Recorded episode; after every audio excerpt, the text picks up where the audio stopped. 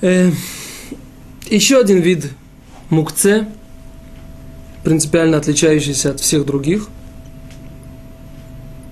До этого мы говорили, что есть предметы, которые сами по себе являются мукце. Каждый по своей причине. Ну, по сути своей, из-за своей ценности, из-за того, что предназначено для запрета. Теперь поговорим о следующем виде мукце, который, в принципе, сам по себе мукце не является. Может быть, даже просто продуктом питания даже.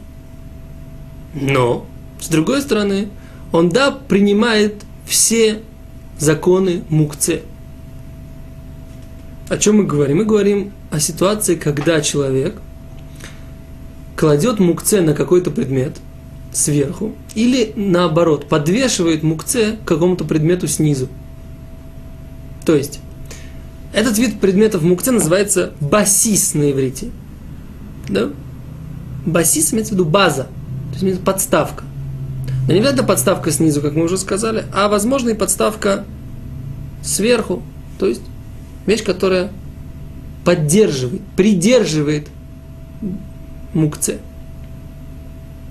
То есть вот этот микрофон, он стоит на вот этом столе. То есть стол является базой, поддержкой для этого микрофона. Поэтому в ситуации, когда я кладу мукце на какой-то предмет, который в принципе сам по себе мукце не является, постановили, постановили наши мудрецы, что этот предмет тоже принимает на себя все законы мукце, которые на нем базируются. Почему? Можно это объяснить. Как мы уже сказали, все предметы мукце являются в принципе отстраненными от использования человеком. Если я расположил предмет на каком-то предмете, то я как бы автоматически предполагаю, что он будет использоваться как подставка, которая прислуживает вот этому предмету, который на нем находится. И поэтому, если отстранил я предмет, который я положил на второй предмет, который является его базой, то, соответственно, если я отстранил предмет, который находится сверху, то я отстранил предмет, который находится снизу. То есть, я точно так же, как отстраняю от использования, отодвигаю в своем сознании от использования предмет, который находится сверху, точно так же и предмет, который находится под ним. Неважно, под или я, например, подвешиваю.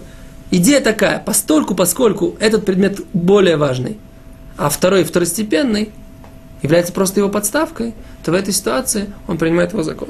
Соответственно, если же есть у этого э, вида мукце несколько условий – который мы разберем на следующем уроке. Но уже из самого одного, из самого нашего определения, которое мы дали, видно, что не во всяких ситуациях э, предмет, который я положил на один на другой, он будет являться мукце. Только в случае, если действительно нижний предмет или там предмет, на котором это висит, действительно является как бы прислуживающим вот этому второму предмету. Если же такой ситуации нет, то тогда он не является мукце. Не принимает законов мукце. И тогда в этой ситуации, если у нас действительно мукце находится на предмете, но предмет, на котором мукце находится, не является базой, не является босис, то тогда его можно с него сбросить. Даже в сам шаббат, если есть необходимость. Так? Поскольку, поскольку он там находится случайно, не специально. Это одно из условий – с другой стороны, если мы действительно расположили э, предмет на вот этом боссисе, на этой базе, и действительно считали, что вот этот верхний предмет располагается на нижнем, э, как бы осознанно, и действительно является, нижний предмет является обслуживающим верхний, то в этой ситуации, даже если мукце сейчас больше уже не находится в течение шаббата, либо его кто-то забрал, э, нечаянно, либо не еврей забрал этот предмет, либо ребенок случайно забрал этот предмет. В всех этих ситуациях все равно нижний предмет остается мукце. Почему? Поскольку, поскольку мы его отстранили в начале субботнего дня, он продолжает быть в этом состоянии до конца субботнего дня. Это, в принципе, правило в мукце.